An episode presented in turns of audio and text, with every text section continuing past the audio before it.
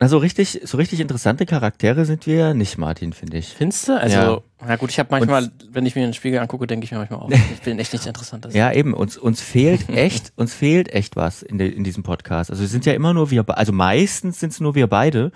Ähm, es sei denn, wir haben mal irgendwie eine Interviewfolge oder so und uns fehlt echt so ein bisschen so ein Sidekick. Irgendwie so, so jemand, der, Der, der uns ein bisschen unterstützt, der uns, Ja. also auf dessen Schultern wir stehen können. ja genau, Mhm. äh, der uns eigentlich erst richtig, richtig glänzen lässt, würde ich sagen. Fällt dir, da, fällt dir da vielleicht jemand ein? Ah, ich habe da, ich habe da, glaube ich, ein paar im Hinterkopf. Okay.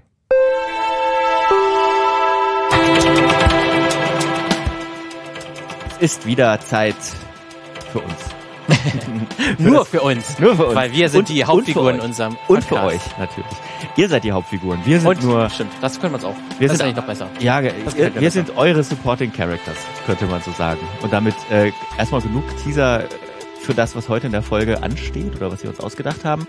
Ähm, und euch ein warmes, herzliches Willkommen. Warm, vor allem, weil jetzt der Sommer ja langsam wieder in die Pushen kommt. Wir können auch langsam wieder mal überlegen, ob wir, ob wir uns Hm. wieder mal Eine rausbewegen zum Außenaufnahme, ja. Eine Außenaufnahme Wir uns raustrauen ins, in die Umwelt. Ähm, weil es immer ja im Podcast nochmal, glaube ich, ganz schön bereichert. Äh, Ja. Weil da es kann alles passieren draußen. Weißt du, so ein bisschen Vitamin, ähm, was ist das von, was ist so ein B? D, oder, nee, D. Vitamin, genau, Vitamin D. D. So ein bisschen Vitamin D abbekommen und so ist ja nicht schlecht. Kann man, kann man, glaube ich, ganz gut äh, gebrauchen. Vor allem nach dieser dunklen Winterzeit. Ähm, ja, was gibt's sonst noch zu sagen, bevor wir anfangen? Ähm, ihr schreibt uns bitte gerne ähm, auf filmmagazin.audio in die Kommentare oder ihr schreibt uns bei Instagram. Mittlerweile, ihr kennt uns ja, ne? Ihr Ja, habt doch schon das- alle Folgen gehört, ihr, ihr kennt das äh, Intro, was, was euch äh, erwartet in diesem äh, Podcast. Ihr Ja. müsst es ja gar nicht Ist das so ein bisschen. Standard? Was wir euch auch nicht sagen müssen, ist, wer wir sind. Ähm, äh, du bist Martin und ich bin Lukas und wir. äh, Gut, dass du es nicht gesagt hast, ja, weil gut, das dass ich wäre nicht immer gesagt redundant. Ja, was ich Irgendwann, auch nicht sage, was wir auch jede Folge sagen, ist, dass wir so ein Filmpodcast sind, der so ein bisschen ähm, nicht, nicht die aktuellen Releases oder nicht nur die aktuellen Releases betrachtet, sondern wir sprechen über hintergründige Sachen meistens äh, zu Filmen. Ähm, Wir behaupten es zumindest. ja, wir behaupten es zumindest. In der äh, vergangenen Folge gab es ein paar Doku-Tipps von uns. Ähm, und heute gibt's auch ein bisschen was Hintergrund, oder was Zusammenfassendes, könnte man sagen. Es sind ein paar, es sind ein paar, ja, wie soll man sagen, ein paar Filmtipps natürlich auch dabei, aber es ist vor allem auch wieder so eine Folge, wo wir euch bitten, doch mal eure Favorites zu schreiben. Und zwar sind wir heute mal, haben wir heute mal ein Auge für die eigentlich wichtigen Charaktere in einem Film oder in einer Serie, nämlich die Nebencharaktere. Also die, die, wie wir es am Intro schon gesagt haben, die die Hauptcharaktere eigentlich erst zu richtigen Hauptcharakteren machen können. Ja, es muss ja, damit es eigentlich Hauptcharaktere geben kann, muss es ja nicht auch Nebenfiguren geben. Auf jeden Fall. Weil eigentlich, wenn es nur Hauptcharaktere sind, dann wird es ja auch nicht funktionieren. Oder Ja, also es gibt, bestimmt, es gibt bestimmt ein paar Ausnahmen, wo es Gibt's dann, wo es halt, wo auch, auch so, wo es nur eine Person gibt oder so, die, Das die spielt, ne, so, so, so, so Kammerstück, Kammerspiele oder so. Aber ist eher die Ausnahme. Also in, in, in dem Gros der Filme gibt es natürlich Hauptfiguren und Nebenfiguren. wer wann was genau ist, ist auch immer ein heißer Punkt von Ja. Diskussion, ähm, weil zum Beispiel bei den Oscars, bei, wenn es sich dann entscheidet, wer beste für die beste Hauptrolle oder beste Nebenrolle no nominiert ist, ist manchmal auch ein bisschen künstlich Ja. erzeugt. Ja. Das können quasi auch die Filmstudios ja selber entscheiden, für was sie ihre, äh, ihren Schauspieler, ihre Schauspielerin halt bewerben. Also sie können es direkt einreichen als Haupt- oder Nebenfigur. Ja. Äh, und das ist manchmal halt auch ein bisschen, ähm, fragt man sich schon, ob das wirklich so äh, zutreffend ist. Zum Beispiel bei Green Book, ähm, der, der Film, wo ja eigentlich, eigentlich zwei Hauptcharaktere, die, Ja. äh, einmal der, der Fahrer und der Musiker, Ja. ähm, und, und, und um die es geht. Und es war Vigo Mortensen als Fahrer, war die Hauptfigur. Ja. Äh, und, und Mashallah Ali als Musiker, der durch äh, die USA gefahren wird, war die Ja. Nebenfigur Ja. und hat dann auch als beste Neben, äh, Nebenrolle auch den Oscar gewonnen. Und das ist so ein bisschen, eigentlich der Film sagt mir eigentlich, diesen Das zwei sind Hauptfiguren. Zwei Hauptfiguren. Es machen auch die beiden gesagt. die großen Wandel auch durch ähm, im, im Verlauf des Films. Mhm. Ähm, deswegen ist eigentlich, aber ähm, man hat sich wohl irgendwie dann hinter den Kulissen so entschieden, weil dann auch die größeren wahrscheinlich ähm, Gewinnchancen auch größer waren dann zumindest für Mashallah Ali. Ja. Ähm, aber es ist trotzdem manchmal nicht immer eindeutig. Was ich auch mal, äh, was ich für mich zumindest auch in der Liste so gemacht habe, ich habe mir auch bewusst dazu entschieden, wirklich auch kleine Nebenfiguren zu nehmen, die wirklich nicht so eine große Rolle äh, Mhm. erstmal jetzt so in der Gesamtlaufzeit einnehmen, weil das Ja. für mich wirklich dann immer schon eigentlich in die Richtung Hauptfigur geht und gerade auch so, weil ja häufig auch Bösewichte und die Antagonisten sind, Ja. werden ja häufig auch als Nebenfiguren äh, aufgefasst. Das habe ich immer bewusst rausgenommen, Mhm. weil ich finde eigentlich, selbst wenn äh, der Antagonist nur quasi nur ein Drittel oder ein Viertel oder noch weniger des, der Filmlaufzeit vorkommt, mhm. ist er doch so integral in der Geschichte, dass er eigentlich für mich auch eine Hauptfigur ist, weil irgendwie Luke mhm. Skywalker als Hauptfigur funktioniert auch nur mit Darth Vader. Ja. Äh, und du kannst Darth Vader nicht so einfach rausnehmen. Mhm. Deswegen ist für mich Darth Vader auf einer gewissen Art eigentlich auch eine Hauptfigur. Dann haben wir wahrscheinlich viel zu diskutieren. Ich habe, ja. äh, als ich mir das zusammengesucht habe, habe ich nämlich ähm, ich habe es wahrscheinlich ein bisschen anders gemacht als du. Ich habe nämlich die, die Nebenfiguren, die ich gefunden habe, versucht in Kategorien einzuteilen. Mhm, also, auch interessant, ja. Also was sie machen, sozusagen. Das ist, hat überhaupt keinen Anspruch auf Vollständigkeit. Es gibt noch ganz viele andere Tropen, kann man sagen, die Nebenfiguren natürlich bedienen. Ähm, ich habe sowas wie Love Interest zum Beispiel rausgelassen, weil ich finde das ein bisschen äh, langweilig. Ähm, manche dieser, dieser, dieser, dieser Kategorien überschneiden sich zum Beispiel auch, aber äh, ich habe auch wirklich versucht zu gucken, also ich habe geguckt, dass es welche sind mit relativ wenig Screentime, ne? aber es gibt schon. Okay, wir werden es ja sehen. Ihr werdet es ja, ihr werdet es ja hören. Bevor wir jetzt noch weiter äh, ankündigen, fangen wir vielleicht auch einfach mal an mit der ersten Nebenfigur, oder? Ja, möchtest du das oder ich? Ähm, mir egal, ich könnte gar, ich kann gerne anfangen mit Dann. meiner ersten, wahrscheinlich der offensichtlichsten, äh, der offensichtlichsten Kategorie der Nebenfiguren und zwar einer der offensichtlichsten, habe ich mich, äh, habe ich den Comic Relief genommen. Ähm, und da natürlich allen voran auf jeden Fall Disney als äh, Meister der Comic Relief Nebenfiguren. Und die auch eigentlich zu 98, 99 Prozent immer Tiere sind. Ja. Äh, die Comic Reliefs in den großen Trickfilmen. Genau. Ähm, die dann quasi die Comic Relief, wenn man es eigentlich eins zu eins übersetzen würde oder wollte, ist das Witzfigur oder ist das eigentlich fast zu negativ besetzt? Nee, äh, ich finde ich glaube, es ist ein bisschen negativ, ähm, äh, zu negativ besetzt, weil es sind ja nicht nur Witzfiguren, ähm, ähm, ähm werdet mal, wird, also es gibt ja auch tragikomische Comic äh, Re Reliefs zum Beispiel.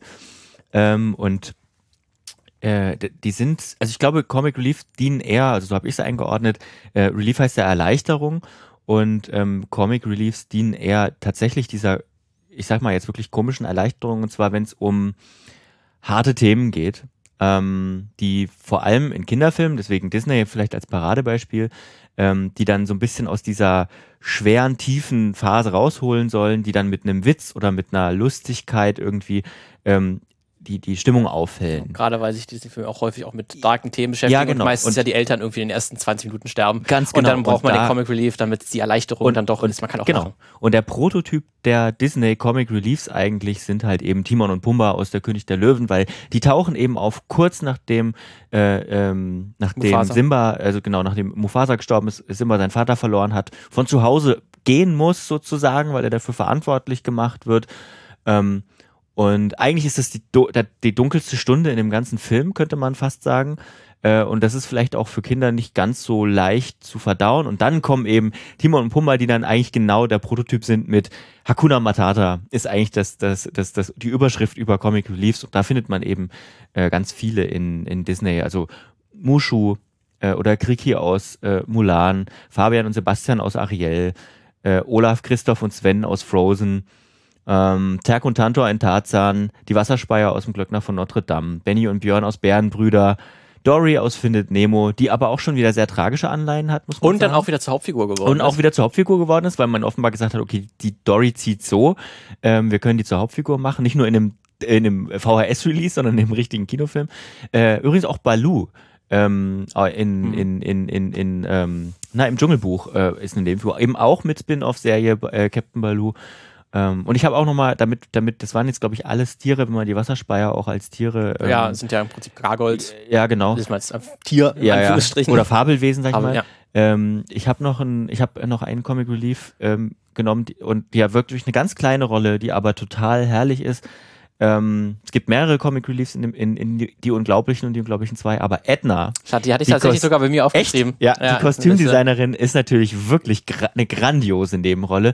Die, ohne die, würde ich sogar sagen, fehlt dem Film irgendwas Essentielles nochmal. Ne? Ja, absolut. Also äh, deswegen habe ich auch sofort aufgenommen, weil die ist irgendwie auch ab dem ersten Moment, wo man sie sieht, sofort ikonisch, ja, äh, weil sie absolut. dieses quasi Karl Lagerfeld mhm. ähm, als Modedesignerin für Superheldenkostüme ja. ist einfach auch eine tolle Idee, ja. dass es da so eine exzentrische Mode Modedesignerin äh, gibt, die einfach auch ähm, dann halt die, die Sprüche raushaut und so auch dieses ganz klassische, sie hat einen super harten, äh, eine super harte Schale, ja. äh, super äh, boshaft auch so ein bisschen, so gemein, äh, exzentrisch eben, aber hat auch total einen weichen Kern und kümmert sich um die Familie und gibt dann auch ja im, in den Szenen, wo sie dann in, in unglaublichen 1 und 2 kommt, ja auch immer Ratschläge den äh, Hauptcharakteren auf irgendeine Art und Weise und ist ja. da schon für die Story auch wichtig. Sie bringt nicht nur Lacher, sondern sie äh, äh gibt zumindest auch einen kleinen Schubser für ja. die Hauptcharaktere, damit sie vielleicht etwas lernen oder etwas machen, äh, wo, wo, womit sich dann die Story weiterentwickelt. Deswegen äh, finde ich das auch ein super, super Charakter. Und sie ist ja tatsächlich eigentlich ähm, für einen Comic, also für einen Comic Relief ist sie eigentlich, also sie ist ja fast für einen MacGuffin im Prinzip im, im ersten Unglaublichen. Jetzt wird jetzt kommt ein Spoiler für einen Film, der tausend Jahre alt ist. Ähm, ist ja eigentlich verantwortlich, weil dieses ist keine Capes, also als wir sozusagen neue Heldenkostüme bestellen, äh, besteht sie darauf keine Capes und nennt Beispiele, wie Superhelden von Capes irgendwie äh, durch Capes irgendwie gestorben sind, weil sie irgendwo eingesogen oder hängen geblieben sind oder oder so. Und äh, eigentlich will, wollen äh, wollen sie gerne Capes haben, aber sie wehrt sich dagegen und macht es. Und am Ende wird der Hauptbösewicht Syndrome durch sein Cape in eine Flugzeugturbine eingesaugt. Ja. Also hat man auch einen schönen äh, äh drehbuchmäßigen ja. großen Schluss äh, oder einen, einen Circle-Schluss äh, gehabt, wo man etwas angekündigt hat und dann auch genau ja. darauf angespielt. Ähm, deswegen ja auf jeden Fall auch ein super super Charakter. Ja. Also ich glaube, dass das Prinzip ist klar und es können, und das sind natürlich auch, also äh, ich sag mal, das waren jetzt alles Beispiele aus Animationsfilmen, aber das gibt's natürlich auch in, in Realverfilmungen, wenn man an irgendwie, weiß ich nicht, an Hangover denkt, ne, und äh, das gibt's auch in, in Serien ganz viel. Ja. Und es gibt auch Hauptcharaktere, die natürlich immer wieder als Comic Relief dienen. Ähm, aber also ja, denkt mal an eure an euren Lieblingsfilm oder Lieblingsserie und achtet mal drauf, oder wenn ihr was guckt, achtet mal drauf, ob es eine Figur gibt, die äh, dafür zuständig ist, immer mal wieder schwere, ähm, emotionale, dramatische Momente aufzulösen und die so ein bisschen zu unterbrechen und zu stoppen. So, das ist eigentlich eine, eine wichtige Funktion. Ja, da passt auch, also den einen Disney-Charakter, den du jetzt noch nicht genannt hast, mhm. der eigentlich auch sehr offensichtlich wäre, wäre Genie. Mhm. Ist ja eigentlich auch der Parade. Absolut, ist sogar, ja. sogar dann mal kein, also in Menschenform so halbwegs, also er ist ja. natürlich fluide in seiner äh, Darstellung, aber zumindest in seiner grundlegenden Genie-Form sieht er erst einmal aus wie ein, wie ein Mensch, mhm. wie ein blauer Mensch, ähm, der ja auch nochmal ich habe natürlich, ich hab natürlich einen, ich habe jetzt bei, bei Disney haben, haben wir jetzt äh, natürlich einen als Tier eingeordnet, der gar kein Tier ist. Ähm, Christoph ist natürlich äh, Mensch. Ja, ja. aber eigentlich, aber, man weiß, auch, man weiß auch nicht so ja. genau, wer ist Christoph und wer ist Sven. Das stimmt. Der, das Rentier oder der Mensch, who knows. Das ist ja gleich auch ein bisschen bewusst, dieser Gag eigentlich. Ähm, auch wenn er als Charakter ja auch im zweiten Teil ein bisschen mehr Fleisch bekommen hat, sozusagen, mehr, mehr, mehr Charakterstoff, aber er ist und ja immer geilen, noch. Geiles Lied, das Und einen geilen Song. aber auch da spielt ja das Rentier eine große Rolle. Absolut. Ähm, deswegen, die sind ja eigentlich wirklich eins. Man muss ja. sagen, da hat ja, ja. Disney so ein bisschen äh, gemacht, wir wollten wieder den, das Tier-Comic-Relief, aber doch nicht hundertprozentig mhm. nur das und haben das noch mit den Menschen kombiniert, die ja. einfach zusammen funktionieren. Ja. Gut. Dann äh, leg mal los. Was ja. hast du noch? Äh, so? Ich habe jetzt äh, einen Nebencharakter, der kommt tatsächlich in einem Drei-Stunden-Film nur fünf Minuten und 60 Sekunden vor. Okay. Und hat es trotzdem auf meine Liste geschafft. Mhm. Und ich muss sogar ähm, nur eine Geste und einen Ton machen und mhm. ihr das wissen wahrscheinlich alle, von wem ich rede. Mhm. Deswegen, Lukas, ähm, Achtung, welcher Charakter? Mhm. Mhm. Mhm. Hm. Hm. Nee. Nee? Nee. Das ist schade.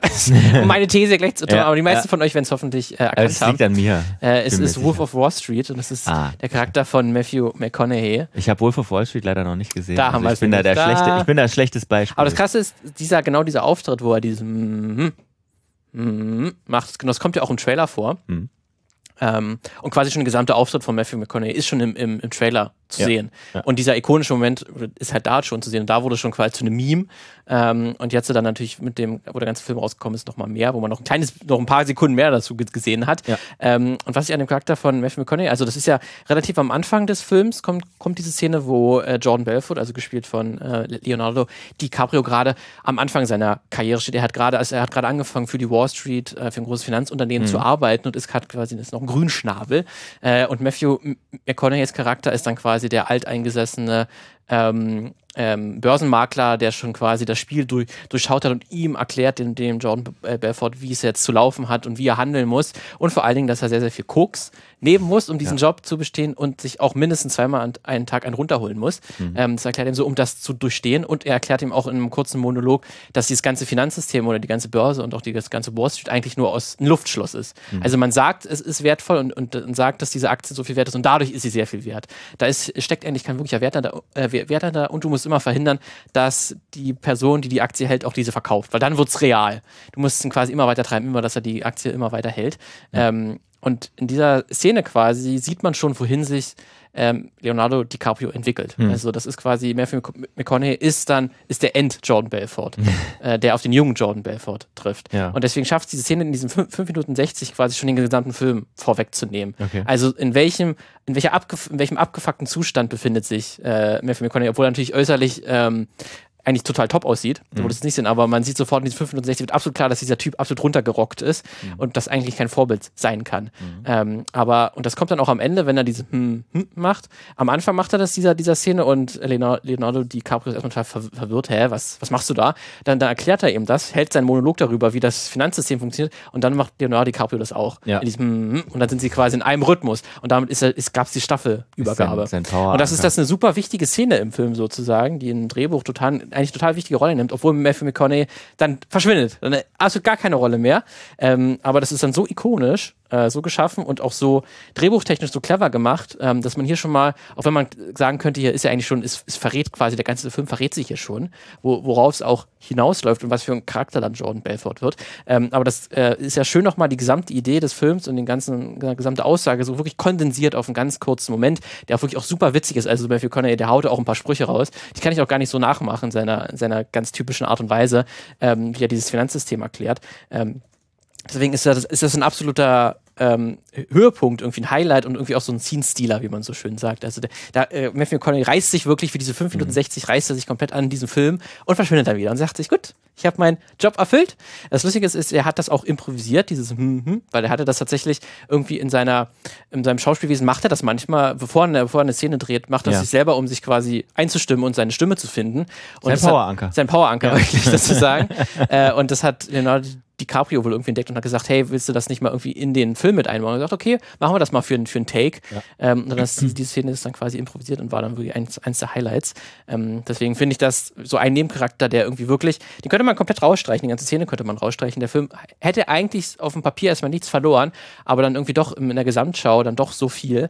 Ähm, und gerade dieses nochmal kurz zusammenfassen ähm, des, des gesamten, des gesamten Filmaussage finde ich dann so, so stark, ähm, dass ich diesen hier gerne mal auflisten wollte. Ja. Also wie gesagt, ich kenne ihn, ich kenne ihn leider nicht, weil äh, ja. Aber äh, klingt spannend, vor allem wenn man das. Ich, also ich finde es immer gut, wenn man, wenn die dann, ähm, obwohl sie kurz auftreten, wie auch bei Edna, ne, dass die dann halt äh, für die Handlung eine wichtige, eine wichtige Rolle spielen. Oder nicht nur für den Plot, sondern auch für die Analyse dann am Ende. Ja. Ähm, genau. Äh, spielen. Ich habe auch noch was anderes, wo, wo, also das mit Geschichte vor allem zu tun hat. Ich habe nämlich noch mal eine so eine, so eine lockere Kategorie. Äh, und zwar der oder die mit der interessanten Nebengeschichte, die fast sogar ein bisschen interessanter ist als die Geschichte des Hauptcharakters, in manchen Fällen zumindest, oder in den beiden Fällen, die ich mir ausgesucht habe. Ich habe nämlich einmal habe ich Fu äh, Furiosa aus Furiosa aus Mad Max Fury Road ähm, die eigentlich, finde ich, viel, die viel interessantere Nebengeschichte hat, ja auch als eine von diesen äh, von diesen Frauen gehalten worden ist, ähm, die sich nur vermehren sollen und ähm, Milch geben sollen und so weiter, ähm, die sich dann aber rausgekämpft hat und am Ende so eine eigentlich fast noch stummere ähm, Kämpferin ist als, äh, als Mad Max. Ähm, und die auch viel mehr aushalten musste vorher, hat man äh, so den Eindruck. Und ähm, also das ist so ein Beispiel für mich, wo, wo, eine, wo, eine, wo eine Nebencharakter eigentlich eine viel größere äh, oder eine viel interessantere Vor Backstory hat als der Hauptcharakter. Und äh, Oren Ishii aus Kill Bill beispielsweise habe ich auch so immer mal was ganz anderes zu nehmen. Äh, dargestellt von Lucy Liu. Ähm, die ja die erste, glaube ich, ist, die getötet, die getötet wird von der Haupt, äh, vom Hauptcharakter. Und ähm, die, also äh, Kill Bill ist ja so ein, so ein einfach nur ein, also einfach nur, würde ich sagen, Revenge-Film. Ähm, und äh, sie rächt sich ja im Prinzip nur, also die Hauptcharakter, äh, Hauptcharakter ist ja äh, im Prinzip war ja Teil von so einer von so einer Attentatsgruppe, wo auch äh, wo auch Oren äh, Ishii als äh, dabei war und sie haben sie sozusagen, weil sie sich davon abgespaltet hat, ähm, haben sie sozusagen gedacht, sie töten sie. Dabei ist in Anführungsstrichen nur ihr Kind gestorben, äh, denkt man. Ähm, und äh, sie wacht irgendwann auf im Krankenhaus und kämpft sich ins Leben zurück und rächt sich dann an allen ehemaligen Mitgliedern dieser äh, dieses Attentatskommandos tödliche Viper. Und ähm, die erste eben, Oren Ishii, alias Lucy Lu, und die ähm, hat eigentlich, und äh, da, da, das finde ich so spannend, da wird ihre, ihre Vorgeschichte wird ein bisschen, ähm, naja, bisschen extravaganter erzählt. Sie ist, glaube ich, äh, chinesisch-japanischer Abstammung, wächst in Japan auf und das Ganze, also ihre ganze äh, Kindheitsgeschichte sozusagen und Vorgeschichte äh, wird in einem äh, in Form eines Animes erzählt innerhalb dieses Kill Bill Films. Der startet dann einfach so ähm, toll animiert äh, wie ihre Eltern eben umgebracht wurden von, von, von einem Boss der oder von Mitgliedern der Yakuza, äh, Boss Matsumoto, ähm, den sie dann, an dem sie sich später dann auch rächt, den sie später umbringt und das eben alles, also ihr Weg zur Killerin sozusagen wird in der Hand, wird, wird als Anime erzählt, ähm, produziert von Production IG, die äh, unter anderem Ghost in the Shell gemacht haben, aber auch Psychopath in, ähm, jetzt in den letzten zehn Jahren. Ähm, und also ein großes Produktionsunternehmen. Und ähm, das ist der erste Teil und der zweite Teil auch so eine ikonische Szene, die dann wieder in real gespielt stattfindet, wie sie dann irgendwie selbst ein Boss ist der Yakuza und dann einfach äh, ja Leute köpft, die ähm, Sachen sagen, die ihr nicht gefallen an so einem großen Tisch und äh, die dann auch einen ganz äh, dramatischen Tod am, im, im, im, am Ende hat in so einem japanischen Garten mit Schnee und so. Und die würde ich, würde ich sagen, die ist zwar eine Feindin, ne, aber nicht so eine klassische, glaube ich, wie du das vorhin gemeint hast, ähm, sondern ähm, die, die ist schon einfach ein Nebencharakter. Ähm, der aber Tiefe bekommt durch diese Vorgeschichte, wo man dann am Ende, muss man sagen, tatsächlich, auch wenn alles, was wir heute von ihr sehen, sie natürlich als absolut böse und gefühlskalt und emotionslos dastehen lässt, wo man aber trotzdem durch das, wie es erzählt ist, am Ende denkt, so, ah, eigentlich ist es ja eigentlich hat es ein Scheißleben gehabt und eigentlich ist es traurig gewesen. Mhm. So. so ein bisschen eine Tragik dafür. Eine Tra genau, eine tragische, eigentlich ist es ein tragischer. Das ist ja auch so Standard ähm, im erzählerisches Mittel, dass man so Bösewicht auch ein bisschen erklärt, dass er irgendwie eine tragische Backstory ja. und, und damit ist irgendwie ist ja nicht nur das absolute Böse, auch wenn das mal sehr, also das kann ja auch ein ähm, effektives dramaturgisches Mittel sein, aber ja. äh, heutzutage ist es ja sehr in, ähm, das nochmal mehr zu erklären. Wo, wobei ich habe ich hab da auch den Eindruck gehabt, dass es da gar nicht, ähm, dass, dass der Film das gar nicht so rechtfertigt oder erklärt, sondern sie ist einfach das, die ist böse, da kann, kann man gar nichts sagen und ähm, sie war auch immer irgendwie böse. Ich meine, ne, es wird jetzt nicht gesagt, oder zumindest habe ich immer den Eindruck gehabt, es wird jetzt nicht gesagt, okay, ihre Eltern sind umgebracht worden und sie hat nur Leid erfahren und deswegen ist sie böse, sondern sie ist halt einfach schon immer so. Also ich meine, wir kennen sie ja, wir wissen ja nicht, wir, wir kriegen ja keine Informationen, wie sie als Kind drauf war, aber sie war dann einfach schon immer auch, eigentlich ist sie ein Spiegel für, die Haupt, für den Hauptcharakter, die eigentlich nur auf mhm. Rache aus ist die ganze Zeit. Ist eigentlich nicht so viel anders als die Hauptfigur. Als gar Braut. nicht, gar nicht. Aber ich finde, ihre, ihre Backstory wird besser erzählt als die der Hauptfigur. Weil es durch ein Anime ist. Nee, auch, auch, ja doch, das spielt auf jeden Fall mit rein. Aber ähm, ich finde, ich finde äh, bei Kill Bill halt ein ganz großes Problem. Ich finde, ähm, der, der, Hauptcharakter, also Yuma Thur von Yuma Thurman gespielt, ich weiß gar nicht, wie sie heißt. Die Braut. Also das heißt ja, sie heißt die Braut, aber sie hat auch, glaube ich, einen Namen. Ich glaube, dann ist Egal. auch für Hardcore-Fans, die ja, mal einmal ja, ja. wird. Genau, die Braut. Ähm, Finde ich, bleibt die ganze Zeit ein bisschen blass. Aber der ganze, also die ganzen Gut, das, Filme sind. Aber das kannst ja. Man muss sagen, die ganzen Filme sind rückblickend. Ich habe die damals immer sehr, sehr, sehr, sehr, sehr gemocht. Mittlerweile finde ich sie ein bisschen flach. Kann man das so sagen? Kann man, ja, klar. Ja, ich meine, das ist ja auch bewusst, ähm, so auch gerade eine, eine, flache Hauptfigur, das finden wir ja ganz, ganz, ganz häufig. Also ja. meistens ist ja eigentlich ist auch ein Standardmittel, quasi die Hauptfigur ein bisschen, ein bisschen ähm, ja, uninteressant durchaus zu machen, die eine ja. Entwicklung auch macht, aber die total offensichtlich ja. ist. Harry Potter, ja, Luke Skywalker, auch Indiana Jones oder so zum Beispiel. Die haben ja alles nicht die tiefsten Backstories oder so. Und das sind ja nicht mal bei all diesen Geschichten nicht mehr unbedingt, wo man sagt, das ist mein Lieblingscharakter. Also die meisten ja wahrscheinlich sagen, Han Solo ist mein Lieblingscharakter bei Star Wars, weil er hat einen Charakter. Ähm, Luke Skywalker ist ja auch sehr, sehr dünn, was das mhm anbelangt. Ähm, das hat er erst mit den mit ein paar Filmen, die noch nachgekommen sind, hat er ein bisschen mehr äh, Stoff bekommen. Ähm, aber das ist ja, glaube ich, gerade so, weil dann Ähm, wahrscheinlich wäre das dann auch too much. Das ist wahrscheinlich eher was für eine Serie heutzutage, wo man sagt, wo die Hauptfiguren auch entsprechend komplex sein dürfen. Aber also gerade diese klassischen, auch gerade so eine, so eine Rachegeschichte, lebt ja auch davon, dass die Stakes sind super klar. Du hast mir das angetan, deswegen tue ich dir das jetzt als Gegenteil ja. an. Ähm, da brauchst du gar nicht so viel mehr erklären, weil das macht natürlich, verstehst du sofort, ja. aber es ist ja. natürlich trotzdem nicht so, da macht natürlich so eine Nebenfigur, wo noch gesagt wird, ja, der wird das jetzt angetan, aber das kriegst du auch noch so ein bisschen hinterher. Diese Back Back Background-Geschichte erklärt ja das nochmal so ein bisschen, woher, woher diese Nebenfigur jetzt kommt. Ähm, das reicht jetzt natürlich total an. Ja. Also ich finde, ähm, äh, wie gesagt, ich finde, das war eine interessante, oder die ist mir zumindest im, im, im, im Hinterkopf geblieben. Ähm, ja, kann man so sagen. Hm. Bei, bei äh, Furiosa ist ja auch der interessante Punkt, dass der, sie ist ja eigentlich auch von der Screentime ja genauso häufig zu sehen wie Max. Ähm, also eigentlich der Mad Max, der, der auch hier im Titel ist. Und da ja. wurde ja auch häufig, damals, wo der Film rausgekommen ist, ja gesagt, dass es ja eigentlich, dass ihr, eigentlich ihr Film ist. Ja, ja, genau. Ähm, ja. Und das stimmt ja auch eigentlich, weil Max ist ja auch, der ist ja absolut blass. Auch ganz bewusst blass gelassen, der auch eigentlich gar nicht erklärt, woher er kommt. Er kommt ja wirklich original in den Film rein, ist, beteiligt sich an dieser Megaflucht und äh, sagt dann Tschüss am Ende des Films. So, ich habe meinen Job erledigt. Ja. Ich ziehe weiter. Ähm, deswegen ist er natürlich auch, er ist auch nur, ist ein bisschen wie in einem Videospiel der stumme Protagonist. So ein kleines bisschen äquivalent. Auf jeden Fall. Der so ein bisschen, wo sich jeder Zuschauer, jede Zuschauerin so ein bisschen reindenken kann. Das ist ja auch, das kann ja auch durchaus äh, der Sinn von sowas sein. Ne? Ja. Ähm, ja. dann äh, mach doch mal weiter. Ich habe später noch einen Charakter von Quentin Tarantino, der ganz anders gelagert ist, aber auch ein äh, Nebencharakter ist. Okay. Hm. Dann äh, mache ich mit äh, Call Me By Your Name, mache ich weiter. Ähm, das ist, hast du den gesehen? Äh, wir haben, ich glaube, wir haben den sogar zusammen. Haben wir den so, nee, nee, nee, ich habe ihn aber gesehen. Ja. Okay.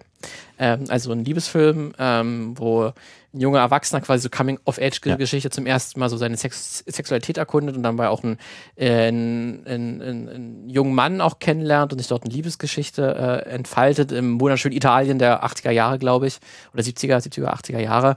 Ähm, und dann aber diese Liebe am Ende, so viel kann ich spoilern, nicht positiv endet, weil es ist quasi nur ein, eine Sommerliebe, ja. ähm, die hält, die einen Sommer lang hält.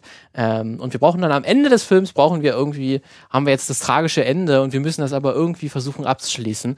Ähm, wie können wir so einen eigentlich tragischen Film, wo am Ende, am Ende ja jetzt eigentlich um schöne Dinge geht, weil es ist auch, äh, es geht auch darum, dass dieser äh, junge Mann und dieses und dieser, äh, ähm, also der junge Mann und die der Sohn ähm, quasi ähm, von einer Künstlerfamilie er, er, er stammen und die sich auch sehr um Kunst und Kultur die sich die ganze Zeit unterhalten. Ähm, und wie können wir das Ganze eigentlich diesen, unter diesem, unter dieser schönen, ähm, unter die, oder hinter diesem schönen Gemälde, wie können wir das denn eigentlich jetzt beenden? Und deswegen brauchen wir ein eine Vaterfigur, die das Ganze mal auf den Punkt bringt, sozusagen, und das Ganze abschließt und für den und, und dem Sohn erklärt, hey, Liebe ist wunderschön, aber, aber Liebe ja. kann auch super schmerzhaft sein. Ja, ja. Äh, und der Auftritt von Michael Stu Stuhlbarg hm. ähm, als Vater. Den hatten wir auch schon in, in, in Quizzes drin. Genau, das war, glaube ich, auch das Jahr, wo er irgendwie in drei oder vier anderen Großproduktionen. Ohne dass man ihn kennt. Ohne dass man ihn erkannt hat, weil er immer in eine Nebenrolle zu sehen ist. Also er ist sehr, sehr selten, hat der wirklich mal eine Hauptrolle. Aber hier wirklich ähm, brilliert, brilliert er in einer kurzen Szene auch nur. Ähm, er ist natürlich im gesamten Film über zu sehen, weil er ist sozusagen der Professor, der auch den ähm, ähm jungen Mann sozusagen einlädt zu sich in die Familie Familie und dann sein, der halt den, seinen Sohn kenn, kennenlernt. Ja. Ähm, und das sozusagen ausschließt. Deswegen sieht man ihn über den gesamten Film eigentlich auch, aber seinen eigentlich großen wirklichen Auftritt und seine große Funktion ist eigentlich bloß am Ende, wo er dann seinen Sohn quasi äh, erklärt, hey, ähm, ich habe das gesehen, du hast, diese Liebe ist zerbrochen, aber bitte, ähm, er sagt das, glaube ich, so schön, äh, passt, auf, passt darauf auf, dass sich keine Narben bilden oder so. Ja. Oder lass es mal zu, dass das, was du gerade empfindest, lass es vollkommen zu, lass diesen Schmerz ja. vollkommen zu, versuch es nicht irgendwie in dich hineinzufressen, weil dann entstehen Narben und das wäre so viel schlimmer. Ähm, das ist wirklich so, glaube ich, der geht wahrscheinlich auch nur so vier, fünf Minuten, diese Szene, aber die ist so herzerwärmend, so verständnisvoll, weil wie man sich es immer wahrscheinlich gewünscht hätte, wenn man selber so Liebeskummer empfunden hat, äh, was auch irgendwie auch nur in so einer Filmrealität funktioniert funktionieren kann, wo irgendwie ein Charakter die perfekten Worte findet, um das irgendwie halbwegs ertragbar zu machen. Ähm, aber Michael Stuhlbargs äh, Vaterfigur schafft es dann irgendwie auch, dass er diese äh, väterlich distanzierte Weisheit auch trotzdem so ein bisschen ausschreit, wo er trotzdem äh, sagt, hier, das ist mein Ratschlag. Ähm, und irgendwie ist das, bringt das für mich den Film auf so ein dramaturgisches Ende, wie es perfekt halt passt, ja. ähm, damit dieser Film auch sich so entlässt, weil das ist natürlich auch nicht das Ende, muss man sagen. Also es ist noch irgendwie dann zwei, drei, drei Minuten später ist dann ja. wirklich das Ende ja, wenn der, wenn dann die Hauptfigur wirklich nochmal weint, ähm, aber man wirklich merkt, er verarbeitet den Schmerz und er lässt den Schmerz zu. Ja. Also hat die Rede von Michael Stuback hat funktioniert. Ähm, das finde ich irgendwie so einen beeindruckenden Moment, ähm, der diesen eigentlich wunderschönen Film über Liebe dann doch nochmal zu einem tragisch schönen Moment auch macht, auch wenn es schlimm ist ja. und es selber man als Zuschauer selber diese, diesen Schmerz zulassen kann. Ja. Ähm, deswegen finde ich, das ist eine sehr tolle Integration, auch wenn es endlich quasi nur durch einen Monolog quasi ja. wurde diese Figur für mich erinnerungswürdig. Ich, oh, sorry, ich glaube, ich habe ich hab jetzt aus Versehen, ihr müsst, ja, ich habe Martins äh, Laptop gerade aus Versehen fast äh, umgeschmissen. Ähm, auf jeden Fall, ähm, ist das, glaube ich, auch ein Film, der jetzt, den man jetzt gut gucken kann. Wenn es so ein bisschen wärmer wird, wenn man so, wenn sich so ein bisschen Urlaubsfeeling ein. Also das ja. kann man sich, wenn ihr den noch nicht geschaut habt, holt den mal, holt den mal nach, wenn ihr Lust auf sowas. Es passiert eigentlich auch nicht viel im Verlauf nee. des Films, meistens nur schöne Menschen, die sich unterhalten ja. über Kunst und Kultur. Wenn ihr so ein bisschen auf, Lust auf Melancholie habt, dann ja. startet mal den Film. An einem, an einem, an einem äh, kü relativ kühlen äh, Sommerabend, wenn es möglich ist, dann passt er perfekt, glaube ich. Ich habe eine weitere Kategorie, ähm, und zwar die Supporter ähm, die dafür da sind. Ähm, also Supporter sind es ja eigentlich alle, ne, die Nebenfiguren, aber wirklich Supporter im Sinne von eine Art vertraute Person für die Hauptfigur, ähm, die dafür da ist, so die besonderen Merkmale der Hauptfigur rauszustellen oder vielleicht ihr Handeln dann nochmal in eine andere Bahn zu lenken oder ihr mal so ein Stichwort zu geben, ähm, wie man vielleicht mal ja, wie man vielleicht mal entscheiden könnte, eventuell. Und da habe ich ein relativ, ähm, relativ aktuelles Beispiel, also das kennst du sicherlich nicht. Ähm, wenn du nicht jetzt am Wochenende verstärkt auf Netflix unterwegs warst und äh, japanische ähm, Realserien an, angeschaut hast. Ähm, und zwar The Days äh, ist das Beispiel. Ähm, The Days ist eine neue Netflix-Serie mit acht Folgen zur Nuklearkatastrophe von Fukushima 2011 in Japan. Die es gab schon einen Film dazu, der war aber allerdings eher vergessenswürdig ähm, von vor zwei Jahren oder so. Und jetzt, ähm, also natürlich die Medien haben getitelt The Days das japanische Tschernobyl, Fragezeichen. Und wenn ihr den Film, das Filmmagazin schon lange hört, wisst ihr, dass wir Tschernobyl sehr gefeiert haben, als es rauskam. Es ist natürlich kein Tschernobyl, also dieses Budget hat es gar nicht. Ähm, aber es hat, an, es hat andere Vorzüge. Es ist eine sehr gute Serie, ähm, empfehle ich sehr. Gibt es nicht synchronisiert, muss man sich mit Untertiteln anschauen, aber das ist auch nicht weiter schlimm. Ähm, es geht quasi ähm, von dem Zeitpunkt der der Katastrophe, also vom Zeitpunkt des Erdbebens, die Katastrophe passiert ja im Prinzip dann erst Stück für Stück in den nächsten Tagen, deswegen heißt es auch The Days, ähm, bis dahin, wo man eine Zukunftsperspektive hat und so ein bisschen in die Richtung schauen kann, okay, wie geht's, wie geht's jetzt in der Zukunft weiter? Ähm, Spoiler, wie im realen Leben, es wird noch Jahrzehnte weitergehen. Ähm, aber es, es, zeigt es ganz gut und es zeigt auch nochmal diese Bürokratie, die, ähm, also es zeigt eigentlich das, was in der japanischen ähm, Verwaltung schiefgelaufen ist und in der Politik schiefgelaufen ist und warum, also warum die Leute, die wirklich in diesem Atomkraftwerk gearbeitet haben, die einzigen sind, die, die das absolut Schlimmere verhindert haben äh, und ihnen von außen eigentlich die ersten Tage lang niemand geholfen hat, weil alles so gelähmt war, dieser Apparat mit der Bürokratie so gelähmt war, dass all diese Runden sinnlos waren. Ähm, und nichts, nichts dazu beigetragen haben, dass ein Tropfen Wasser auf so einen äh, schmelzenden Reaktor äh, draufgedingst wird. Also so ein bisschen zumindest. Natürlich gab es dann Militär, das geschickt wurde und so weiter. Also empfehle ich sehr, ähm, wenn man, wenn ihr zum Beispiel mal den Godzilla, also Shin, Shin äh, Godzilla geguckt habt von 2016, der ja auch diesen Fokus auf die Bürokratie hat, wenn ihr den gut fandet, dann werdet ihr auch diese Serie gut finden. Ähm, wobei ähm, die Serie auf diesen drei, es gibt ja eigentlich drei Quellen für für das, was äh, passiert ist. Es gibt nichts, es gibt keine richtige, offizielle, ganz große Aufarbeitung. Es gibt nur so eine kleinere, ja, Regierung, offizielle Regierungsaufarbeitung, die ist auch Teil der Quellen. Dann gibt es von dem, ähm, von der, dem Hauptcharakter tatsächlich aus der Serie, dem, dem Chef von ähm, Fukushima, ähm, der das damals ähm, organisiert hat, ähm, gibt es Memoiren. Von äh, dem Masao Yoshida. Also in, Yoshida heißt er in der, ob er jetzt in echt Yoshida heißt, weiß ich gar nicht, aber ähm, Yoshida heißt er in der Serie. Und der hat Memoiren geschrieben, ist mittlerweile schon gestorben. Man weiß nicht so hundertprozentig, ob äh, an den Folgen der Katastrophe oder ob er, weil er sein Leben lang geraucht hat, Krebs bekommen hat. Ähm, aber das ist die, die, zweite Quelle und die dritte Quelle im Prinzip ist ein Journalist, der ein Buch rausgebracht hat, der mit über, weiß ich nicht, mit über 100 Arbeitern, die an den ersten Tagen dort beteiligt waren, Interviews geführt hat. Das sind die Quellen dieser Serie und die sind relativ akkurat. Ähm, natürlich, sie haben die Namen geändert, die die ähm, die Firma, die die die die quasi verantwortlich ist, heißt nicht Tepco, sondern Toepco. Sehr okay. also lässt natürlich keine Vermutung. Nein, wer Basiert auf ähm, nicht wahren Ereignissen. Nee. also da, doch, das steht am Anfang tatsächlich da, basiert auf äh, wahren Ereignissen. Und da gibt es eben eine Figur, die hat es wohl, also die hat es in Grundzügen auch in echt gegeben, aber wirklich nur in Grundzügen, weil das, die ist äh, viel, ähm, viel dazu erfunden im Prinzip. Also die Dialoge sind natürlich äh, in großen, ähm, in großen Teilen erfunden. Und zwar ähm, äh, Kinoshita heißt der, heißt der Mann, ähm, ist sozusagen die rechte Hand von, der, von dem Hauptcharakter Yoshida, äh, gespielt von Takuma Otoo.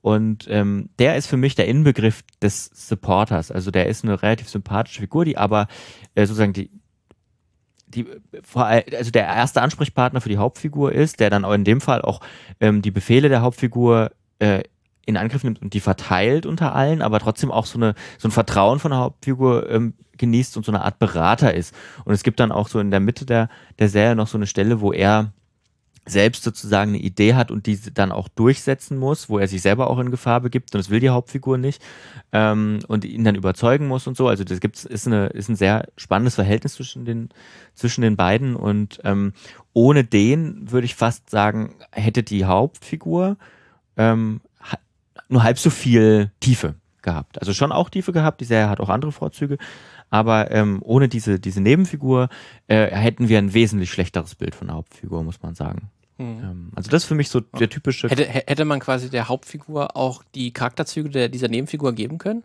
Mhm. Hätte auch funktioniert? Ich würde sogar fast sagen, dass ähm, die beiden sich gar nicht so unähnlich sind.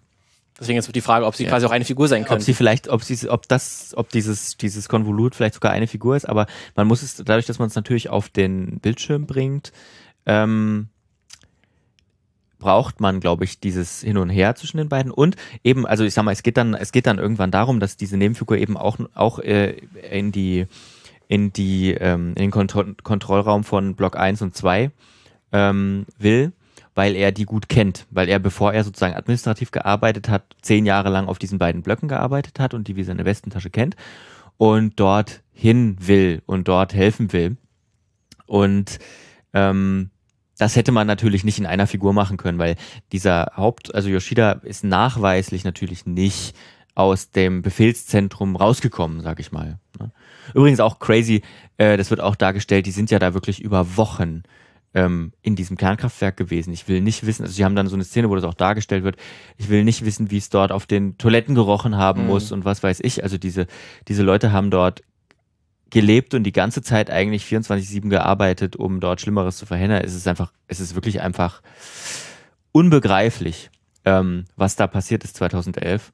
Ähm, deswegen empfehle ich die Serie auch sehr, ähm, weil äh, man kann sich das nicht vorstellen. Es ist nochmal ganz anders gelagert als Tschernobyl, nicht nur als die Serie Tschernobyl, wie das, ähm, wie die erzählt ist, sondern auch wie die, wie die Abläufe waren, wenn man jetzt einfach mal sagt, okay, die sind, ähm, die sind so ein bisschen von der Reaktion, wie Staaten reagieren, ne, äh, kann man, glaube ich, ganz gut sehen. Auf der einen Seite wird die Sowjetunion dargestellt, auf der anderen Seite wird Japan als ja als demokratischer Staat, ähm, natürlich als bürokratischer Staat auch dargestellt, äh, wie unterschiedlich diese war ja historisch auch so, äh, diese, diese, diese Reaktionen ausgefallen sind. Ich meine, es waren ja auch unterschiedlich gelagerte Ereignisse, aber es ist einfach Wahnsinn, was damals ähm, passiert ist.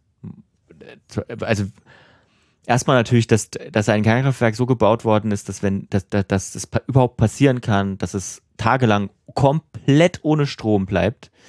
Äh, das ist schon, da müssen sich einige wirklich mhm. ankreiden lassen. Ähm, ähm, was da passiert ist. Und auf der anderen Seite auch, was für eine menschliche Aufopferung das bedeutet hat, dass dort eben ähm, nichts Schlimmeres passiert. Und das ist ja, es gab sogar Leute, das wird auch dargestellt, ähm, auch dieser leitende Angestellte, auf dem dieser Nebencharakter basiert, ist einer von denen, die, nachdem sie das Erdbeben erlebt haben, sozusagen, die, die eigentlich frei hatten und gesagt haben, nee, ich muss jetzt schnell ins Atomkraftwerk fahren, mal gucken, ob ich helfen kann. Mhm. Auch so total selbst auf, ja. Aufopferungsweise auch so ja. typisch in vielen japanischen Erzählungen auch so ist, oder was? Ja. Also diese Erzählung, dass man sich der Gesellschaft quasi auf, aufopfert. offenkundig gibt es das ja auch. Und gibt es ja halt auch, mhm. ja, weil es ja das ist auch ganz interessant. Ne? Das wird in den Geschichten natürlich so erzählt. Ja. Ähm, und das spiegelt sich dann auch in der Gesellschaft so wieder. Das ist natürlich das Henne-Ei-Problem, was war zuerst da? Ja, ja. Ähm, aber irgendwie bedingt sich das auf jeden Fall bei. Das ist dann zum Beispiel anders als in vielen westlichen Erzählungen, wo dann irgendwie ein, ein heroischer Held quasi kommt und, und uns alle vom, vom Bösen äh, zu retten, ähm, sondern man in, in östlichen, fernöstlichen ja. ähm, ähm, Geschichten ist es dann häufig, dass sich quasi mehrere Personen quasi der Gesellschaft Für die Gesellschaft und das auch gar nicht in der Mittelpunkt stehen wollen ja. dafür. Tatakae. Und auf jeden Fall, auf jeden, äh, äh, was, also diese Serie hat auch noch mehr interessante Nebencharaktere, weil ähm, die meisten Figuren eigentlich in dieser Serie Nebencharaktere sind. Ne? So ein bisschen mehr Fokus liegt auf Yoshida, aber ähm, eigentlich sind es sonst fast alles Nebencharaktere, muss man sagen, wo auch äh, viele der Nebencharaktere auch echt viel Zeit bekommen, ohne dass ihre Geschichte erzählt wird oder so, sondern weil sie einfach was zu tun haben. Und ähm, da gibt es dann zum Beispiel den, den, den einen Mittelsmann, den stellvertretenden Chef von Toepco, ähm, der auch eine interessante Charakterentwicklung ausmacht. Oder auch der, der, der, der Premierminister von Japan, der sehr, ähm, wie nennt man das, wenn man immer ausflippt und ähm, cholerisch? Sehr cholerisch, danke, genau. Ähm, der sehr cholerisch ist und äh, hat auch einen anderen Namen, aber basiert natürlich auf dem äh, Premierminister Naoto Kan, der damals an der Macht war, der auch sehr cholerisch gewesen sein soll. Ähm, also, also wenn man sich spannende Nebencharaktere anschauen will, dann mhm. kann man sich. Haben wir nicht nur coole Nebenfiguren, sondern auch gleich einen ja, Serientipp. Kann man sich The Days anschauen. Sehr schön, sehr schön. Dann mache ich mal weiter mit ähm, kleinem Anschluss zu Matthew McConaughey so ein bisschen mhm. von der Herangehensweise, wie man eine Nebenfigur äh, zeichnen kann. Äh, da hatte ich ja gesagt, das ist quasi eine Nebenfigur, die schon vorwegnimmt, wohin sich der Hauptcharakter entwickelt. Mhm.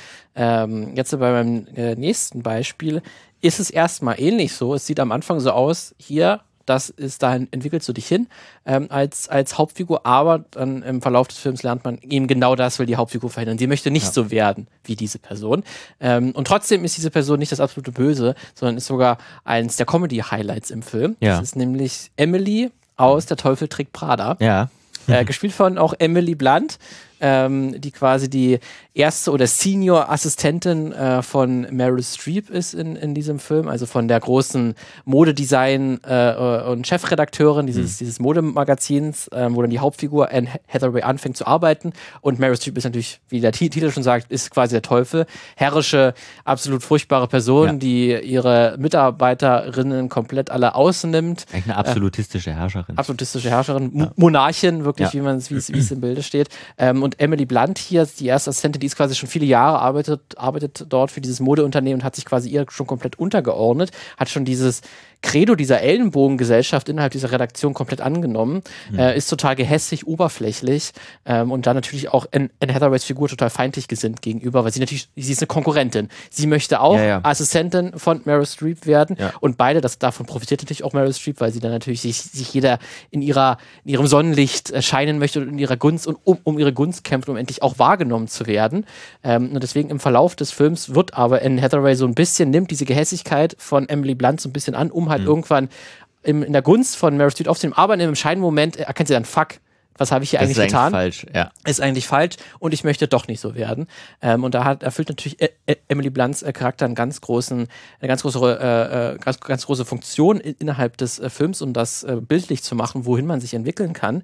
Gleichzeitig ist sie aber, wie ich schon am Anfang gesagt habe, ist sie nicht total bös, also, also sie ist natürlich bösartig im Film, aber nicht so übertrieben bösartig, dass sie nicht sympathisch ist dabei.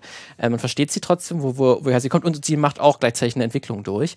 Ähm, sie lernt dann quasi auch, sich ein bisschen Meryl Streep zu widersetzen und dann halt auch ein bisschen Sympathien zuzulassen, sag ich mal. Am Ende des Films wird das auch noch mal ein bisschen, ein bisschen deutlich. Ja. Und sie hat auch einfach, man muss wirklich sagen, auch eine tolle Chemie mit allen der, der Figuren. Also gerade auch mit Anne Hathaway, äh, auch mit Meryl Streep vor allen Dingen und aber vor allen Dingen mit Stanley Tutsi, äh, der halt den, einen der, der ähm, Designer auch mitspielt in dieser Redaktion, ähm, weil die sich gegenseitig auch so die Kommentare hin und her werfen und die Sticheleien. Mhm. Ähm, und äh, äh, Emilys Charakter hat ja auch wirklich auch so Sätze für die Ewigkeit, wie ich bin nur noch eine Magen-Darm-Erkrankung von meinem Traum Gewicht entfernt. Mhm. Ähm, das sind auch so, das ist einfach auch natürlich großartig geschrieben, ja. äh, aber Emily Blunt bringt das wirklich nochmal sehr schön auf den Punkt und ist so, ist innerhalb so eines Comedy-Films, eines, einer bösen Satire, ist das wirklich eine Figur, die halt erzählerisch eine total wichtige Funktion erfüllt, gleichzeitig aber als Comedy, mhm. als Comic Relief ja auch funktioniert. Sie sorgt für viele Lacher, gleichzeitig ist sie aber als Charakter auch noch so stark, dass sie auch eine Wandlung durchmachen kann und das auch glaubwürdig ist. Mhm. Ähm, weil sie wird ja auch im Verlauf des Films wird ja quasi von einem Auto angefahren, mhm. landet im Krankenhaus. Ähm, das ist dann für Anne, Anne, Hathaway quasi der Punkt, hey, fuck, ähm, was habe ich eigentlich getan? Oder wohin ja. hat das eigentlich geführt, dass jetzt eine Person sich verletzt hat? Ähm, und äh, das funktioniert halt alles auch noch auf einer menschlichen Ebene. Das ist für mich auch so ein Nebencharakter ist, der hätte gar nicht so gut sein müssen oder hätte gar nicht so gut ausgearbeitet ja. sein müssen. Der Film hätte trotzdem funktioniert, aber der funktioniert dann am Ende auch trotzdem noch mal so gut, gerade als äh, Komödie, ähm, dass wirklich dieser Charakter ich noch mal besonders betonen möchte. Auch Meryl Streep könnte man ja sagen, ist eigentlich auch, ist ein, auch ein eigentlich nicht für, aber ja. da habe ich ja gesagt, das ist für mich so ein bisschen, weil ja. es die Antagonistin ja ist, ist eigentlich auch so wichtig für diese Geschichte, dass sie, dass sie eigentlich auch eine Protagonistin ist. Und sie war ja sogar, wenn ich mich richtig erinnere, sogar für einen Oscar nominiert für diese Rolle als beste Hauptdarstellerin. Ich glaube, sie ist sogar von den Academies zumindest als Hauptdarstellerin ver zumindest eingetragen. Dann wirst du bei mir bei den nächsten, also es sind eigentlich, also was heißt zwei Kategorien, das ist, ich sehe es als Doppelkategorie. Ähm, wirst du wahrscheinlich auch Streitpunkte mhm. finden. Ich habe nämlich, also ich habe so ein bisschen geteilt, ähm, die Rivalin oder der Rivale slash bester Freund. Mhm. Ähm, und es also ist die eine, Frenemy. Das ist der also. Frenemy, das ist die eine Hälfte und das andere der Enemy. Mhm. So, ähm, es gibt da finde ich durchaus Nebencharaktere, die sich aber dann, weil diese diese äh, wie soll ich sagen, diese, diese Chemie sich dann zwischen den Charakteren so gut entwickelt, dann teilweise auch zu Hauptcharakteren werden, gerade wenn es um Serien geht. Ne?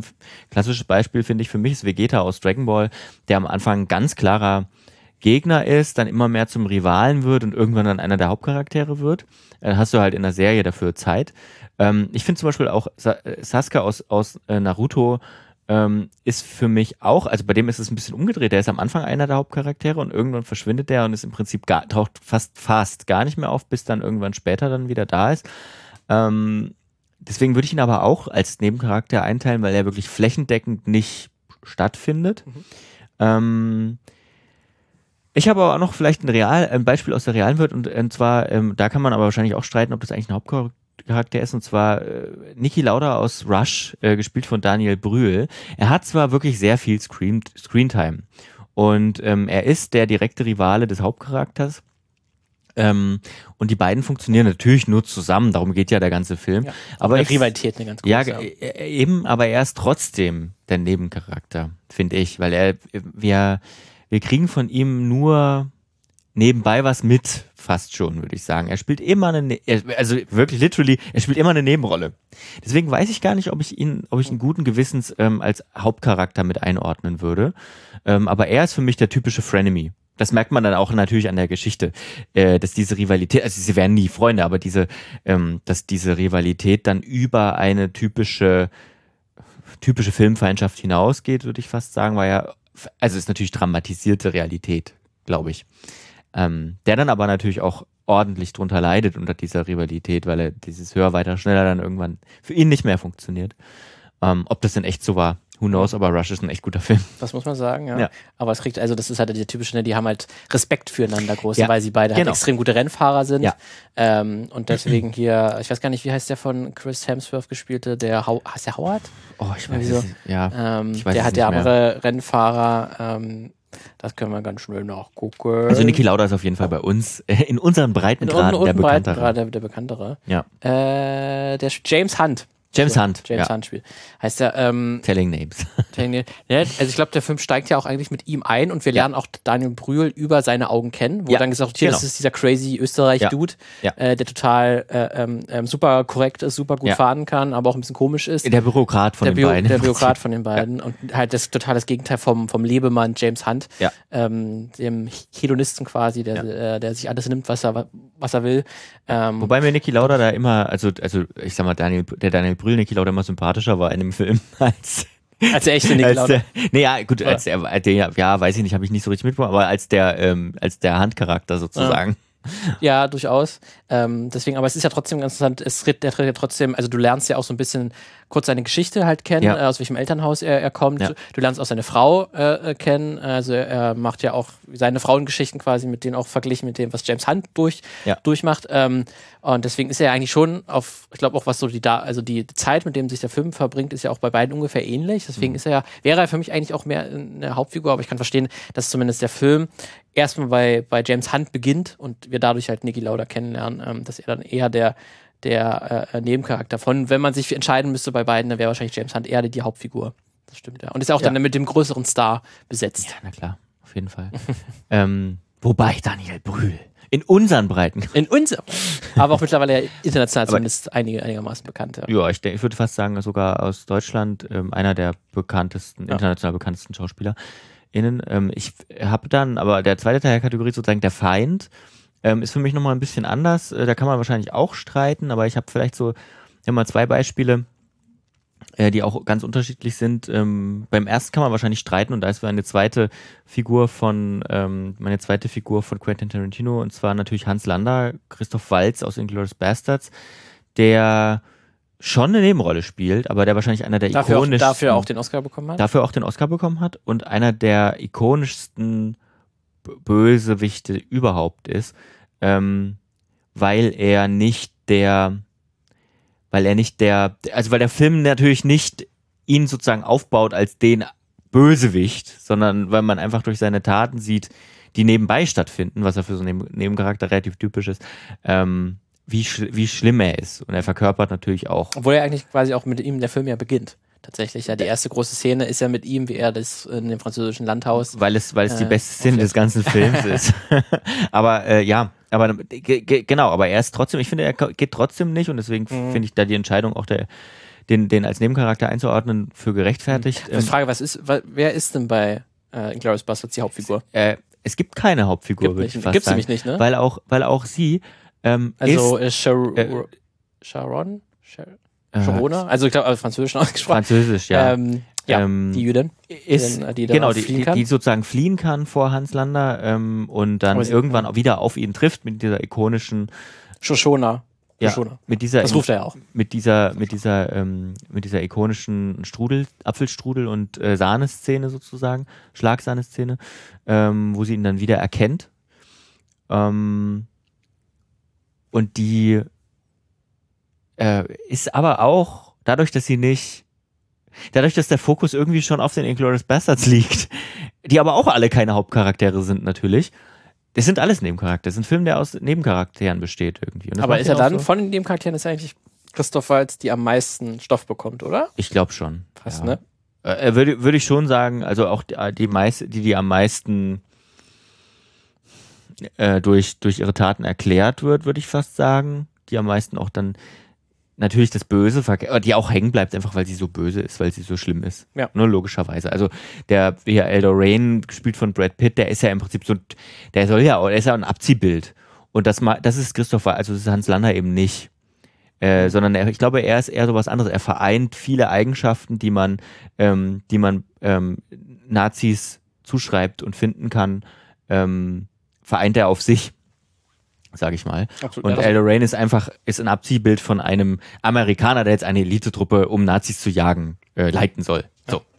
Ja, also ein Film aus Nebencharakteren fand ich auch ganz spannend. Und die zweite, die zweite Feindin sozusagen, die ich habe, die ich auch, die, die, die, wo ich sagen würde, ja, das ist auf jeden Fall eine Nebenfigur. Ähm, auch wenn der Fokus der Geschichte auf ihr liegt. Ähm, und sie ist auf jeden Fall auch eine Feindin, auch wenn es da bestimmt Leute gibt, die das nicht so sehen, ist für mich ähm, Amy Elliott Dunn aus äh, Gone Girl, gespielt von Rosamund Pike. Also, das ist für mich eine wirkliche Feindin als Nebenfigur. also wirklich einfach so, so ein schlimmen Bösewicht. Hat man selten gesehen. Weil sie dann natürlich auch den, den Zuschauer, die Zuschauerin selbst belügt mhm. äh, und quasi man das Licht geführt wird selber als, ja. als, als, als Zuschauende ähm, und man quasi sich dann auch selbst mit betrogen fühlt, weil man halt nicht, nicht die ganze Wahrheit erfährt ja. in diesem Film zu, zunächst ähm, und sie da natürlich dann ähm, sich von einem Opfer zu einer Täterin auch entwickelt ja. ähm, eine Wandlung durchmacht oder eine erzählerische Wandlung auf jeden Fall. Ähm, deswegen auch super erinnerungswürdig ähm, und dann auch krass natürlich von ihr auch gespielt, gerade von Rosamund Pike, diese Kälte ähm, diese äh, Unbarmherzigkeit, äh, auch die Gerissenheit, auch vor allen Dingen. Ne? Das ist ja auch mhm. gerade ähm, bei Bösewichten ja meistens so, dass sie einen selber irgendeinen guten Plan haben müssen, damit es auch richtig gut funktioniert. Man muss sich selber irgendwie ähm, erwischt fühlen dabei irgendwie oder selber hinters Licht ge gefühlt fühlen oder selber irgendwie verarscht werden. Ähm, das funktioniert, funktioniert hier super gut. Deswegen ja. das auf jeden Fall auch ein gutes, gutes Beispiel, wenn man dann Bösewichte als Nebenfiguren inszenieren möchte. Weil da zumindest, Wo? ich weiß nicht, ob, er, ob der halt Ben Affleck, ob der hier quasi die Hauptrolle ist. Der ist die Hauptrolle, würde ich schon auf jeden Fall sagen. Die Frage ist halt, also wonach definierst, ist wieder die, ne, wonach definierst ja. du eine Hauptrolle? Also Screentime hat sie, glaube ich, ganz wenig, aber es geht eigentlich die ganze Zeit natürlich um sie. Ja, das stimmt, ja. ja aber gut, müssen andere entscheiden. Entscheidet ihr das doch einfach. wir, haben, wir präsentieren euch was, ja. ihr müsst selber entscheiden, Ja, genau. Nicht, Hast ja. du, es ist nicht unsere Verantwortung. Hast du noch was? ähm, ich hätte noch zwei kurze, könnte, ja. ich, könnte ich machen. Ähm, das wäre einmal Jesse Plemons in Game Night. Äh, mhm. Game Night ist eine Komödie, ich weiß nicht, hast du die mal nee. gesehen? Das ist, auch so, das ist so eine, eigentlich so eine US-amerikanische Komödie von 2018, ähm, wo man denkt, ja, ganz nett, so mit A Amy Adams, mhm. äh, Jason Bateman. Und guckt man sich an, denkt, die ist ja richtig gut. Mhm. Das ist ja, das ist eine richtig gute Idee, mhm. ähm, sehr gut umgesetzt. Also es ist quasi diese typischen, das sind Menschen, das kennt jeder, die absolut Brettspiel und Spiele begeistert sind, okay. die sich immer treffen Deswegen müssen. Deswegen kenne ich die nicht. Aber das ist auch für Leute, die genau sowas hassen, okay. ist der Film auch was. Mhm. Ähm, weil genau darum geht's. Ne? Das sind dann so drei, vier Paare und Jamie, äh, äh, äh, Rachel Mc, Mc, McAdams und Jason Bateman äh, spielen dann die, das Hauptpaar sozusagen, die absolut mhm. Brettspiel begeistert sind und ihre Freunde immer dazu nötigen, hey, wir machen mal heute am Wochenende wieder einen schönen Gaming-Abend und damit aber nicht Videospiele meinen, sondern wirklich Brettspiele. Ja. Ähm, und dann kommt's aber da, dazu, ähm, dass, dass, äh, dass, eine Alter, dass der Bruder von, von Jason Bateman sich ankündigt äh, und sagt, er macht jetzt auch mal einen, einen Spieleabend, aber der macht einen richtig krassen Spieleabend. Okay. Das ist so richtig mit Live-Schauspiel und das wird dann quasi in eine, eine Entführung wird äh, vorgespielt und ihr und ihr, man muss dann diesen Bruder von, von, von der Hauptfigur muss man dann finden, ähm, damit dann sich, der, das dann ist der große Rätselabend, quasi so ein Escape Room, noch, noch aufwendiger gemacht, aber stellt sich heraus, dass dann wird er wirklich entführt und das ist echt, was hier passiert. Mhm. Das heißt, mit echten Bösewichten äh, und dann spinnt sich ja quasi dann so eine, so eine typische ähm, waghalsige Hollywood-Komödie, wo man dann vom einen Fettnäpfchen ins andere kommt und ja. dann quasi so No-Names-Personen, die nichts mit der kriminellen Welt zu tun hat, irgendwie in diese kriminelle Welt hineinschauen und sie denken die ganze Zeit noch, sie sind in einem Spiel ja. und merken dann erst nach und nach, fuck, das ist ja sogar echt, was hier, was hier passiert. Deswegen ist es schon eine tolle Idee für eine mhm. Komödie.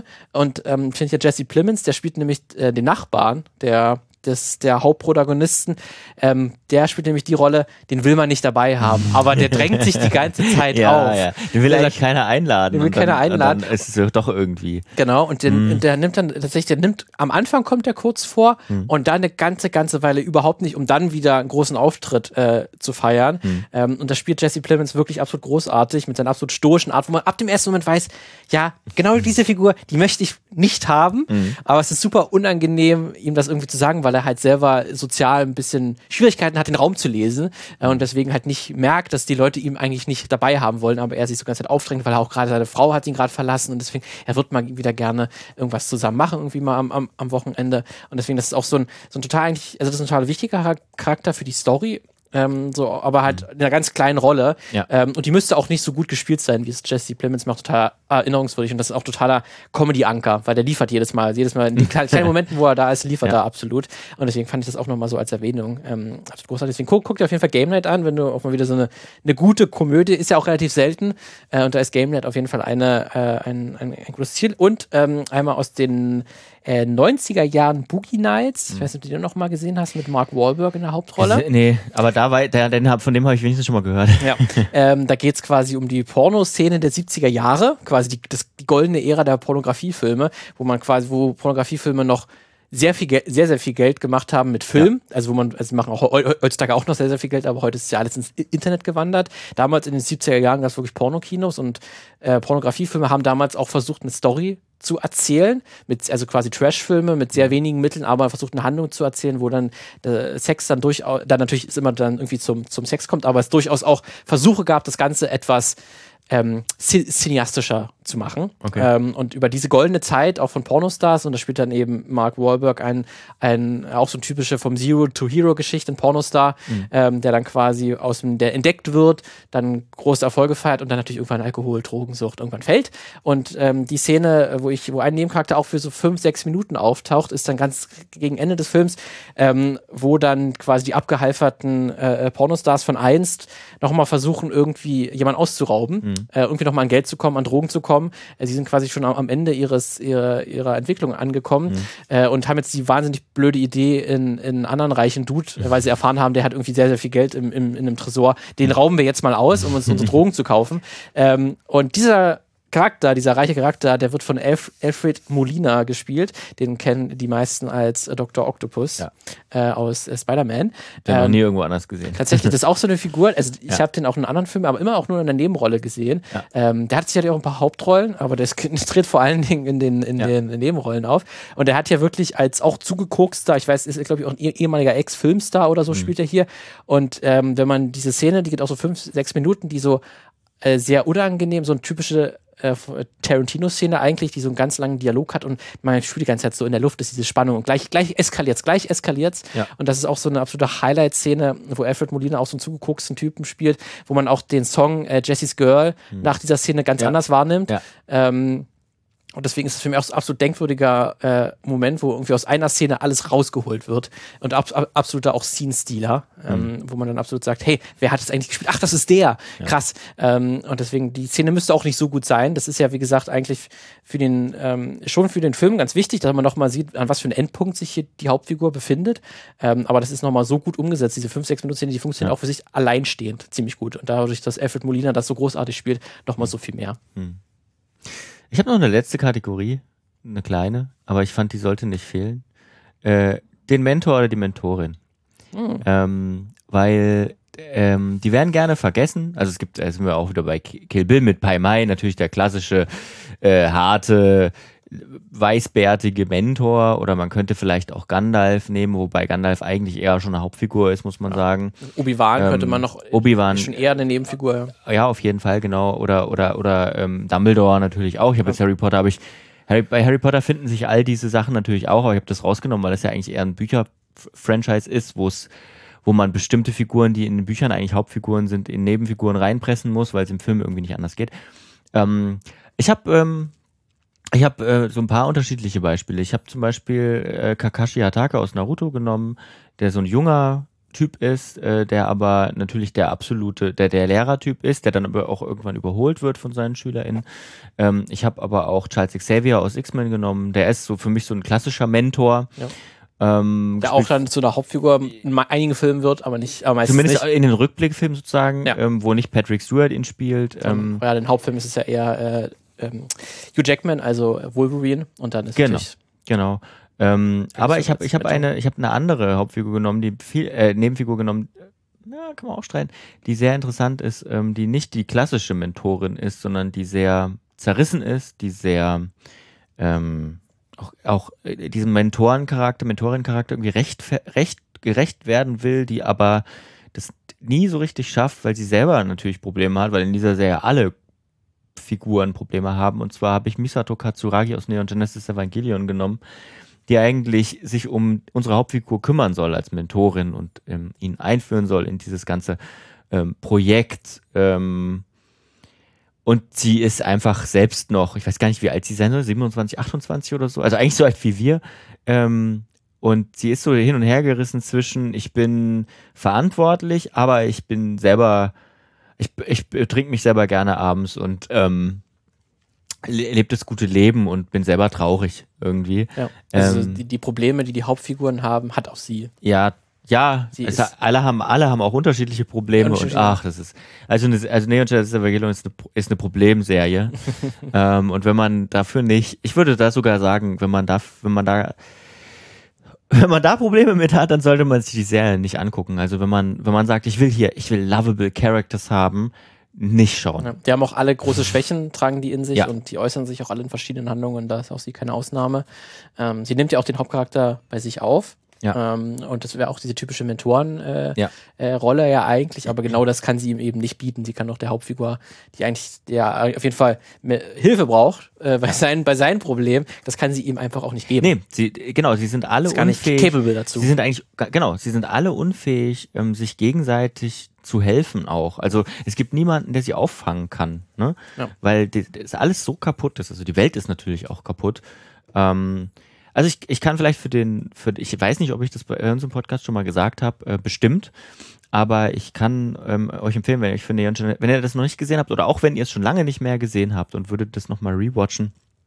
Es gibt ja, es gibt ja jetzt auf Netflix sozusagen eine neue Synchro-Version. Ähm, ich kann da sehr empfehlen, äh, dazu einen Podcast zu hören, folgenbegleitend, ähm, nämlich Drag, äh, Track 26. Äh, ähm, das ist ein Podcast, der sich sozusagen Evangelion von vorne bis hinten annimmt. Also erstmal alle Folgen der Originalserie und dann auch nochmal die Filme einzeln bespricht. Also jetzt sozusagen durch ist. Ähm, von ähm, Mario und Christiane äh, gemacht. Christiane Attich übrigens äh, auch mal Gast gewesen hier mit ihr. Ähm, Psychologin haben wir über, über den Joker gesprochen, könnt ihr auch nachhören. Ähm, und sie hat eben diesen, diesen Podcast äh, mitgemacht und also wirklich, es gibt nichts, es gibt keinen besseren Evangelion-Podcast auf Deutsch, muss man wirklich einfach mal sagen. Und ähm, der hilft sehr. Also ich habe es wirklich dann auch nochmal gerewatcht, ich, ich kannte das ja schon und habe mir dann eine, habe mir dann, ich glaube, ich weiß gar nicht mehr, wie rum ich es gemacht habe, wo ich erst, doch, ich habe erst die Podcast-Folge ge geguckt und dann äh, gehört und dann die zusätzliche, äh, die dazugehörige Evangelion-Folge geschaut. Ähm, wenn ihr es zum ersten Mal guckt, würde ich es vielleicht euch andersrum empfehlen, ähm, weil man das nochmal einordnen kann mit Hilfe der beiden. Also ist wirklich toll gemacht. Ähm, ja. Ansonsten kann ich auch, äh, wenn ihr das Ganze auch auf Englisch, äh, mhm. das für euch kein Problem ist, dann kann ich auch die, die Folgenbesprechung von Waypoint äh, euch empfehlen. Das ist auch eine, eine Popkultur-Gaming-Seite, die auch mal auch Serien äh, bespricht und die haben auch quasi jede Folge nehmen die mhm. auseinander und auch sehr interessant, auch sehr ausführlich ähm, mit äh, sehr vielen spannenden Insights und Interpretationen. Mhm. Ähm, wenn ihr da noch mehr Stuff haben wollt, dann findet bei Waypoint äh, findet ihr auch einen also Podcast, der sich das auch mal angeschaut hat. Also ich weiß nicht, ob es ein Anime gibt, zu dem es so viel Lore und Analyse und Diskussion gibt als die und das nur das nur bei 25 Folgen oder 24. Ja. Zumindest die, die Serie, es gibt ja noch jetzt Filme und die so, Filme die so aber genau. allein diese wenigen Folgen haben schon so viel ausgelöst. Die alternativen Enden ja. und so. Ja, das ist halt also deswegen äh, Hideaki Anno ist auch eine sehr also der Macher von Evangelion, oh. ähm, ist auch eine sehr interessante Figur. Übrigens auch der Macher von Shin Godzilla, den wir schon kurz angesprochen hatten. Also ja, du hast auch schon ein paar Mal in diesem Podcast. Oh, ist also vielleicht schon drei, vier Mal. Vielleicht mal kurz. Eins, zwei, eins, zwei, zweieinhalb Mal erwähnt worden. Da gab es auch mal diese Anime-Serie. Ach, vielleicht. Die du mal besprochen hast mit ihm. Also ich, äh, ich schaue übrigens immer noch äh, gebannt darauf, wann endlich ähm, Shin Ultraman äh, nach Deutschland kommen. Nach Deutschland Oder nach kommt. Europa erstmal. Nach Europa überhaupt. Ich weiß ich gar glaub, nicht. Ja, es ist jetzt nicht ein deutsches Problem, sondern ein europäisches, glaube ich. Ja, furchtbar, ey. Egal. Wir sind durch, oder? Ja. bin durch. Du hast mir Etna hast dir mir weggenommen. Etna habe ich dir weggenommen, aber Richtig. da hast du dich ja auch zu geäußert. ähm, vielen Dank fürs Zuhören. Ja. Schön, dass ihr dabei wart. Wir haben heute keine News für euch. Ähm, ja, nächstes Mal vielleicht wieder. Vielleicht, wenn was Cooles passiert. Ja.